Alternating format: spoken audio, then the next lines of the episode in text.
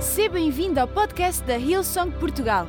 Preparamos esta mensagem para que sejas inspirado e levado à ação pelo poder transformador do Evangelho.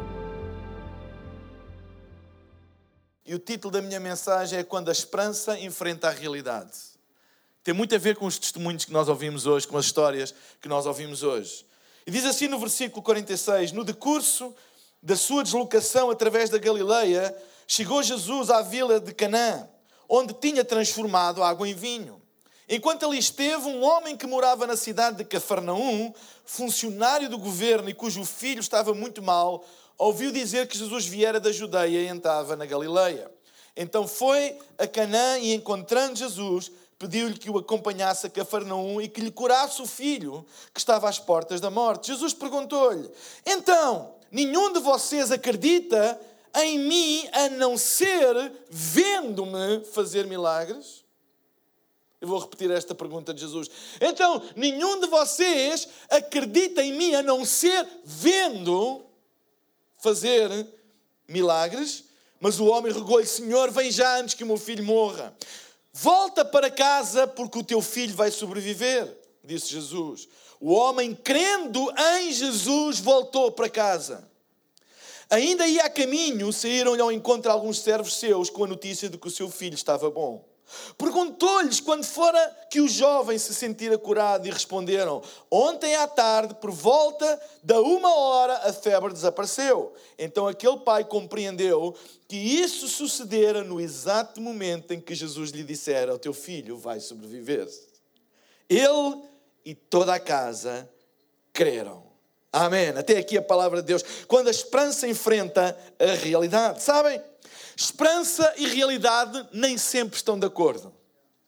Quem é que já experimentou isso na vida? Esperança e realidade nem sempre estão de acordo. E essa é a principal razão porque nós perdemos a esperança. As pessoas perdem a esperança porque, quando aquilo que chamam realidade está em desacordo com a sua esperança, e a tendência normal é as pessoas perderem a esperança que tinham. Porquê? Porque dizem, ah, a realidade mostra-me outra coisa diferente da minha esperança. Então, muitas vezes, quando a esperança e a realidade se confrontam, a tendência é nós abandonarmos a nossa esperança, perdermos a esperança por causa daquilo que nós chamamos realidade.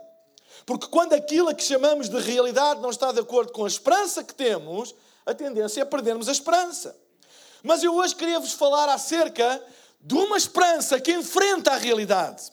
E esta passagem mostra que Jesus, nesta passagem, ensina-nos que se nós queremos ter uma esperança inabalável, ela não pode estar associada àquilo que chamamos realidade, mas àquilo que chamamos fé para ter uma esperança inabalável, que consegue enfrentar realidades ou aquilo que chamamos de realidade que seja contrária à nossa esperança, para termos uma esperança que sobrevive, enfrenta e vence essa realidade, nós precisamos de basear a nossa esperança não na realidade, naquilo que vemos, mas na fé.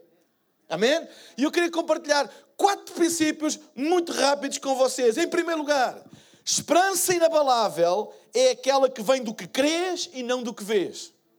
A Bíblia diz no versículo 48, Jesus perguntou-lhe: Então nenhum de vocês acredita em mim a não ser vendo-me fazer milagres? Jesus virou-se para eles e diz: Hey, porque o homem pediu, mestre, vem comigo a casa para que possas curar o meu filho. E Jesus disse: Mas não há nenhum de vocês que seja capaz de crer em mim sem ver um sinal, sem ver um milagre? És tu capaz de crer antes de ver? Ou tu só vais crer depois de ver? No fundo, foi isso que ele estava a dizer. Porque a esperança inabalável é aquela que vem daquilo que crês e não no que vês. Deixa-me dizer-te uma coisa: no reino de Deus, e eu espero que ninguém interprete mal o que eu vou dizer, eu sou um homem de visão, eu acredito em visão, ainda falamos de visão, mas no reino de Deus, Palavras são mais poderosas do que visão. A Bíblia diz que no princípio criou Deus os céus e a terra, a terra era sem forma e vazia, e havia trevas sobre a face do abismo, e o Espírito de Deus se movia sobre a face das águas, e disse, e disse Deus, haja luz, e houve luz. Ezequiel, no capítulo 37, teve uma visão, uma visão. de um vale de ossos secos. Quem é que conhece esta passagem? Ezequiel 30. Teve uma visão do vale de ossos secos. E diz que o Espírito de Deus veio a Ezequiel e diz: Fala aos ossos secos. E ele falou e os ossos ganharam vida. Porquê? Porque no reino de Deus, palavras são mais fortes do que visão. E por isso Jesus disse: Mas será que alguém é capaz de crer em mim sem ver? Será que alguém é capaz de crer sem ver?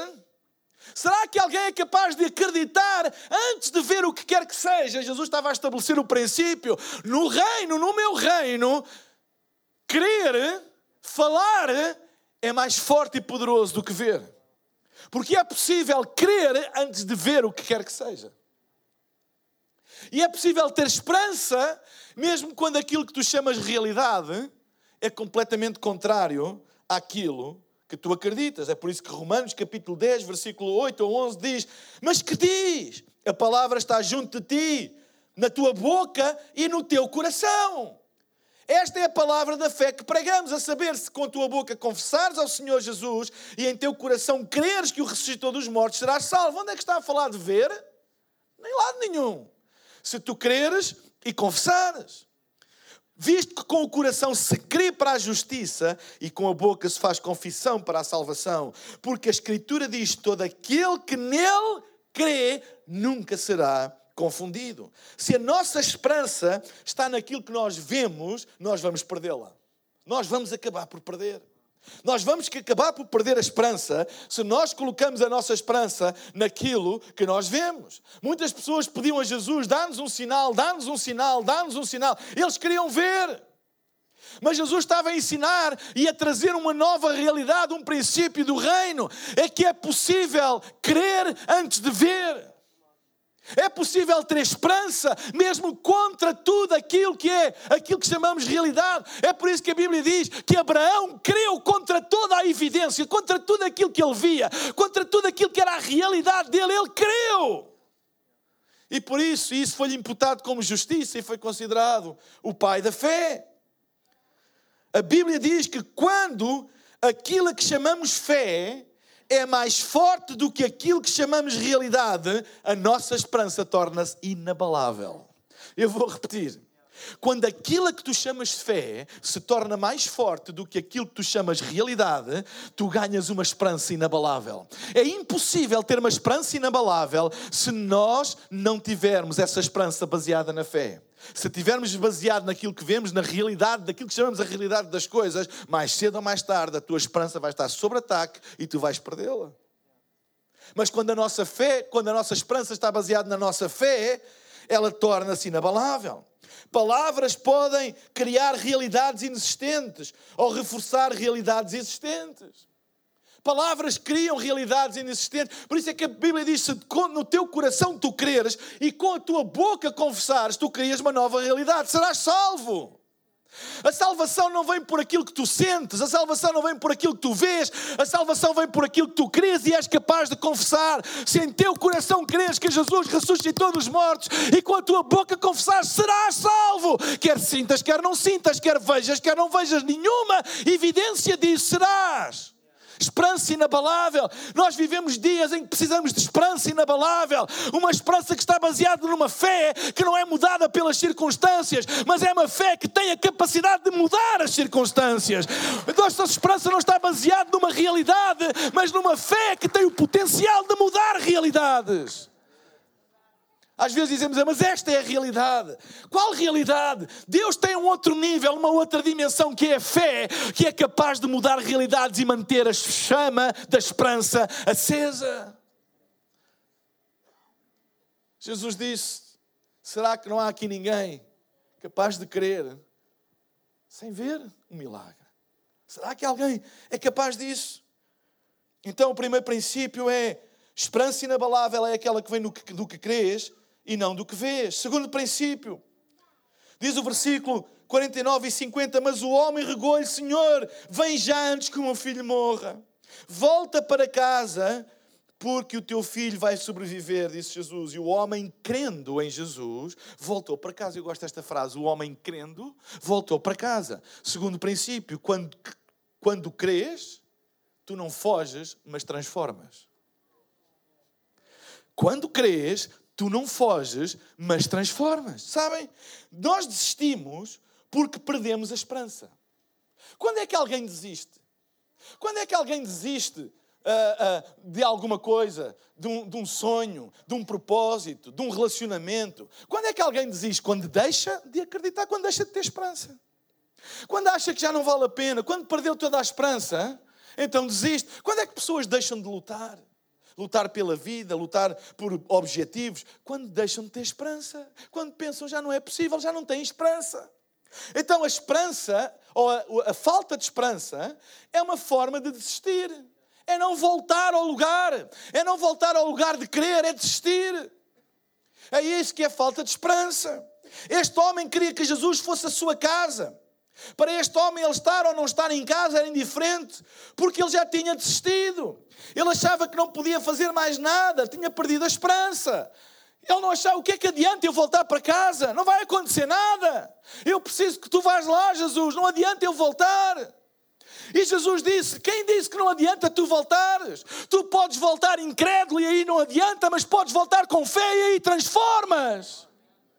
Eu não preciso de lá isso se tu quereres. Podes voltar. O teu filho está curado. Ele saiu de casa à procura de Jesus porque tinha perdido a esperança. Já não havia mais esperança. Ele tinha esperança nos médicos, tinha esperança na ciência da altura, tinha, não sei, a Bíblia não fala, mas ele perdeu a esperança. Ele foi ter com Jesus. E Jesus mostrou-lhe um maior nível de esperança, porque a última esperança que ele tinha era ver Jesus fazer um milagre. Mas Jesus estava-lhe a ensinar: não, tu não precisas de ver eu fazer um milagre, tu podes ser portador do milagre. Tu não tens que fugir, tu podes transformar. Nós desistimos de relacionamentos, de sonhos, de propósitos, porque perdemos a esperança. Mas eu trago uma palavra para alguém nesta manhã: volta para casa. Volta para casa, Deus está contigo. Não desistas de crer. Não abandones o lugar da tua esperança. Falta de esperança faz-nos fugir. Esperança faz-nos permanecer. Aquilo que nos ajuda a permanecer mesmo nas horas difíceis é o que? É a esperança inabalável de que Deus vai me ajudar e as coisas vão mudar. É uma esperança inabalável, às vezes contra toda a evidência. Mas é uma esperança inabalável, que é baseado naquilo que nós acreditamos.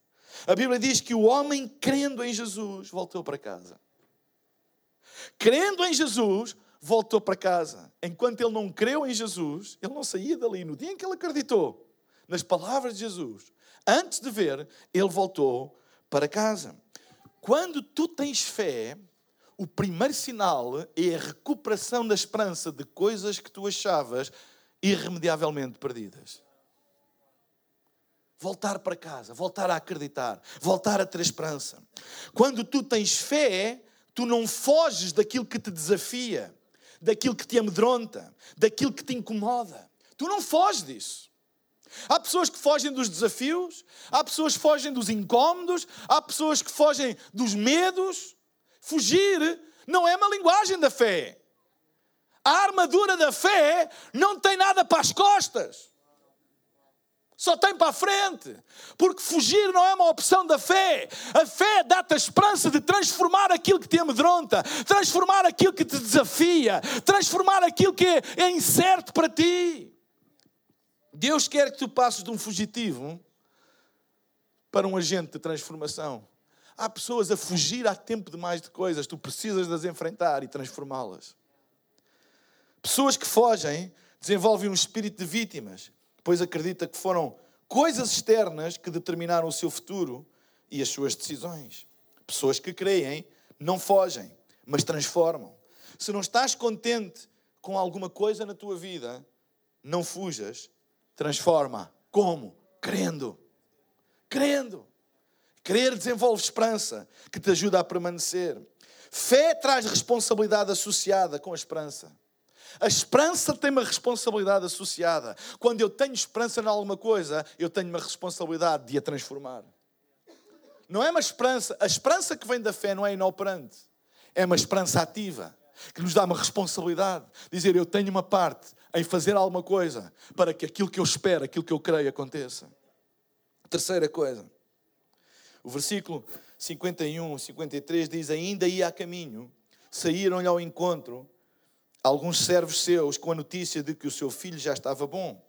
E perguntou-lhes quando fora que o jovem se sentira curado. E responderam: Ontem à tarde, por volta da uma hora, a febre desapareceu. Então aquele pai compreendeu que isso sucedera no momento em que Jesus lhe dissera: O teu filho vai sobreviver. Ou seja, antes de ver. Antes de ver. Ele e toda a sua casa creram. Terceira lição que eu queria deixar aqui nesta manhã é que as coisas mudam verdadeiramente quando tu crês, não quando tu vês. As coisas mudam verdadeiramente quando tu crês e não quando tu vês. Como vocês reparam, há um, há um gap, há uma, há uma diferença entre o momento em que ele creu e o momento em que ele viu. Certo? A Bíblia não diz quanto tempo ele demorou a chegar a casa, não diz, mas há uma diferença entre o dia em que ele disse eu creio e voltou para casa e o dia em que os servos lhe saíram ao encontro e disseram: O teu filho está curado. Há uma diferença, há um, há um espaço de tempo entre o crer e o ver. E nesta história, ele primeiro creu e depois viu. Há uma diferença. Mas o que é interessante é que quando ele perguntou quando é que ele tinha sido curado, ele não foi curado quando ele viu, ele foi curado no momento em que ele creu. Há coisas que tu ainda não vês, mas mudam no momento em que tu crês. Alô? Há coisas que tu ainda não vês e pensas que ainda não mudaram, mas já mudaram porque tu começaste a crer. Ainda não tens a capacidade de as ver, ainda não tens a capacidade de as mexer, ainda não tens a capacidade de as visualizar, mas elas já mudaram porque tu crês. Porque o agente de mudança neste mundo não é a visão, mas é a fé. E foi interessante que ele perguntou: quando é que ele foi curado? Ele disse a esta hora, e ele fez contas. Uau! Foi exatamente na mesma hora em que eu acreditei naquilo que Jesus disse. Eu quero dizer aqui a alguém: tu podes não estar a ver, tu podes não estar a ver nada a acontecer, mas as coisas mudam a partir do momento em que tu acreditas, mesmo sem ver. Antes dele ver o seu menino curado, ele creu no seu menino curado. E o seu menino foi curado no momento em que ele creu, não no momento em que ele viu. Sabem, o problema, este é o problema da incredulidade. A incredulidade é um cerco que aquilo a que chamamos realidade faz ao nosso sistema de crença. A incredulidade é um cerco que aquilo a que chamamos realidade faz ao nosso sistema de crença e diz assim: vês, nada aconteceu. Vês, está tudo igual. E isso gera aquilo que a Bíblia chama incredulidade. O nosso sistema de crenças ficou refém, cercado por aquilo a que chamamos realidade. É isso que é incredulidade. E a Bíblia diz que a incredulidade é a única coisa que nos pode separar daquilo que Deus tem para nós. Aliás, até há passagens do Evangelho em que Jesus, Jesus disse que não fez milagres por causa da incredulidade. Ou seja, do cerco ao sistema de crenças feito por aquilo que chamamos realidade. É que se tu precisas de ver para crer, tu nunca vais ver porque nunca vais crer. Eu vou repetir. Parece um jogo de palavras, mas não é. Se tu precisas de ver para crer, tu nunca vais ver, porque só é possível ver se primeiro tu creres. Então, é, um, é, um, é uma armadilha, é um cerco ao nosso sistema de crenças, ao ponto de nós deixarmos de acreditar. Ou seja, aquilo que chamamos realidade cerca-nos de tal maneira que molda aquilo que tu crês. E tu começas a dizer: ah, afinal, isto não é verdade. Afinal, isto não é assim como a Bíblia diz. Porque a realidade é outra. A realidade cercou de tal maneira o teu sistema de crenças que o moldou, que o transformou. E há pessoas que deixam que a sua fé seja moldada pela sua vista, pelas suas realidades. Como não veem, então eles transformam o seu sistema de crenças para criar uma empatia, um conforto entre aquilo que creem e aquilo que veem. Porque se eu deixar de acreditar que Deus cura, eu vivo bem com a minha consciência, se, entendem? Se Deus não me curar. Se eu deixar de acreditar que Deus quer alcançar esta nação, eu vivo bem com a minha consciência, com meia dúzia de gatos pingados na igreja. Porque eu transformei a minha fé de acordo com a minha experiência. Se eu não vi ninguém receber Jesus, levantar a sua mão para receber Jesus, é muito mais fácil eu começar a encontrar uma fé que justifique isso. Ah, é porque isso não quer dizer nada, é porque as pessoas não querem nada com Deus, é porque é o fim dos tempos, é porque são poucos os escolhidos, etc. Eu começo a moldar a minha fé de acordo com a minha realidade, mas há um tipo de fé, e é essa fé que eu quero ter e que eu creio que tu queres ter, é uma fé que consegue olhar para a realidade contrária à sua fé e dizer: Não, tu não vais mudar o que eu creio, mas aquilo que eu creio vai-te mudar a ti. Esta realidade tem os dias contados, um dia alguém vai se converter um dia alguém vai vir a Jesus. Um dia eu vou ser curado. Um dia esta porta vai se abrir. A esperança inabalável enfrenta a realidade e diz: Tu não me vais mudar. Tu não me vais mudar. Há coisas que nunca irás ver se tu nunca creres. Fé em Deus é quando o teu sistema de crenças assume que tu não precisas de ver para crer. É essa a fé do tipo de Deus tu crês mesmo sem ver. Porque no reino de Deus, crer, palavras, são mais fortes do que ver, do que visão. Porque crês sem necessitar de ver, guess what? Um dia tu vais ver. Como tu crês, sem necessitar de ver, a tua esperança fica tão firme que tu um dia vais ver. E essa é a nossa esperança, é que a nossa fé está fundada em Jesus, que nunca nos deixará confundidos, a sua palavra nunca falha. Amém? A sua palavra é a verdade e um dia vai acontecer. Esta é a nossa esperança, não está baseado na realidade daquilo que eu vejo, mas está baseado na minha fé inabalável em Cristo Jesus. E quando ela está baseada na minha realidade, na minha fé inabalável em Cristo Jesus, em que eu creio sem ver, um dia eu vou ver. Um dia isso vai acontecer naquilo que eu chamo realidade. E a realidade muda. É por isso que fé faz milagres. Fé muda realidades. Fé tem a capacidade de mudar aquilo que hoje é. É por isso que a Bíblia diz que Deus chama as coisas que não são como se já fossem. Diz que Deus chama. Palavra. Não diz que vê as coisas que não são como se já fossem. Ele chama as coisas que não são como se já fossem. É bom ter visão, mas é melhor verbalizá-la. É melhor libertá-la com palavras de fé. Amém? No último Vision Sunday, eu lembro-me de estar a ouvir o pastor Brian pregar e ele dizer que muita da visão que ele tem e que ele tem e que vê acontecer hoje apesar de tê-la tido há anos e anos atrás, muitos anos atrás, foi pelo facto de ele constantemente a falava, a falava, até, sabem, às vezes até podemos falar e falamos e falamos até que um dia, uau, às vezes quando menos esperamos, às vezes contra todas as evidências, às vezes até naquilo que pensamos não ser o tempo adequado e certo, aí vem ela.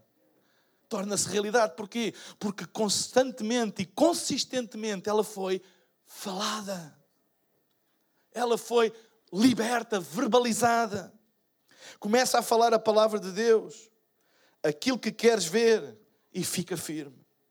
Quarta e última. E vou pedir à banda para subir.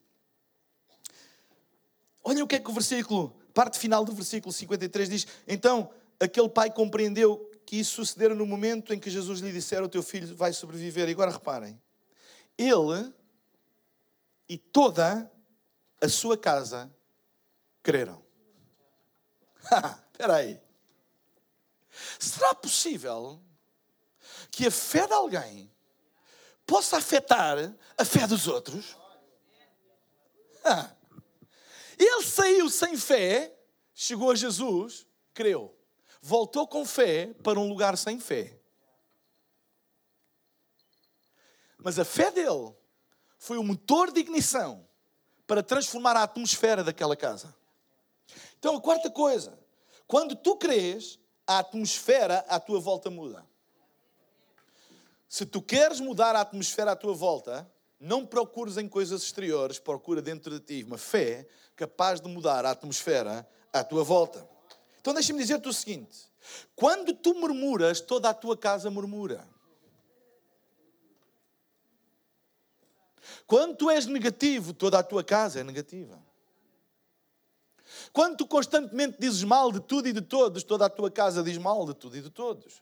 Porquê?